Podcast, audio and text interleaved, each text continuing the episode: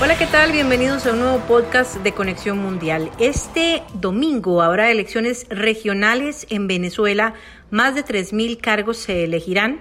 Y por supuesto nosotros tenemos hoy un breve análisis de cuáles son esos escenarios a los que se enfrentan los venezolanos este domingo. Escuchamos a Héctor Bracamonte, internacionalista de Venezuela. Es correcto afirmar que en Venezuela se celebrarán unas mega elecciones Podemos iniciar recordando que la Asamblea Nacional derogó la ley de regularización de los poderes estatales y municipales, permitiendo así que se convocara elecciones de gobernadores y alcaldes de forma conjunta. Es por ello que este 21 de noviembre serán electos 3.082 cargos políticos entre alcaldes, legisladores a los consejos legislativos y concejales con la participación aproximada de 70.000 candidatos. Sin embargo, pese a la condición extraordinaria de estas elecciones, existen distintos elementos que son determinantes que debemos tener en cuenta. En primer lugar, la presencia de una misión de observación electoral de la Unión Europea por primera vez en 15 años. Sobre este hecho, Cabe destacar que la comisión visitó Venezuela dos veces, la primera de ellas en julio, donde emitió un informe que aseguraba la falta de garantías y transparencia para llevar a cabo las elecciones, y la segunda visita en septiembre, donde se logró un acuerdo en el que el gobierno se comprometía a establecer dichas garantías a través de la negociación política con la oposición.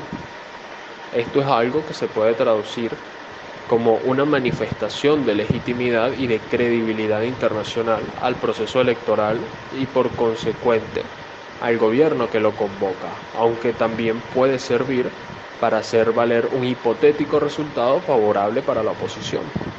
En segundo lugar, es necesario hablar de los sesgos sociales que comprometen la participación de la población en los comicios. La mayoría de las encuestadoras entre ellas las destacadas Data Analysis y Delfos, aseguran una abstención del 40 al 50%. Este fenómeno a este fenómeno debemos sumar que por el hecho de tratarse de elecciones regionales y no presidenciales, la participación tiende a disminuir naturalmente. Sin embargo, también debemos tener en cuenta la presencia de candidatos opositores que se encontraban inhabilitados, la reincorporación de la tarjeta de la Mesa de la Unidad Democrática, la ya mencionada misión de observación de la Unión Europea y los avances logrados en la mesa de negociación en México, que pueden hacer que la abstención se reduzca lo suficiente como para equilibrar las elecciones. Recordemos que el oficialismo ostenta 19 de las 23 gobernaciones y 310 de las 335 alcaldías del país. Pero el panorama de la participación cívica es mucho más complejo de lo que parece. También hay otras variables que se hacen presentes. La pandemia, por un lado, que al parecer está de vacaciones, actualmente no hay restricciones hasta finalizar la época decembrina, y la migración de más de 5 millones de venezolanos que sabemos que provocó una disminución del voto oficialista en las parlamentarias del 2020, pero que no sabemos cómo afectará al voto opositor tras cinco años de abstenerse a participar en elecciones. Finalmente, en lo que concierne al plano económico y político, nos encontramos con que el país se encuentra experimentando lo que conocemos como un rebote en la economía, esto gracias al proceso de dolarización y a la paulatina apertura económica. Ahora podemos ver constantemente burbujas de gasto, el resurgimiento de algunas actividades económicas que se consideraban extintas por la inflación y la apertura de algunos negocios y locales comerciales. Algo que muchos venezolanos confunden con crecimiento y que lastimosamente no es sino un aumento porcentual de la actividad económica luego de pasar años sin producir absolutamente nada. Efectivamente se trata de una ilusión de normalidad que puede afectar de forma positiva al voto oficialista.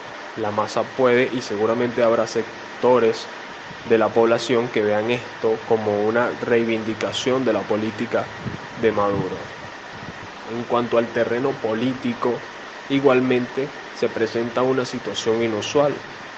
En esta contienda electoral podemos notar que no existe una lucha de doctrinas políticas bien marcada.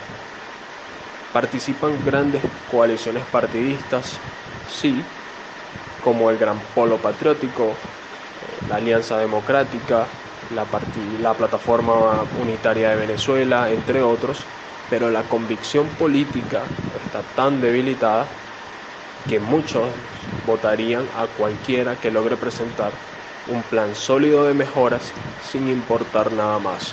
Agradecemos una vez más la compañía y la información que nos brinda el internacionalista venezolano Héctor Bracamonte. Nosotros estaremos a la expectativa.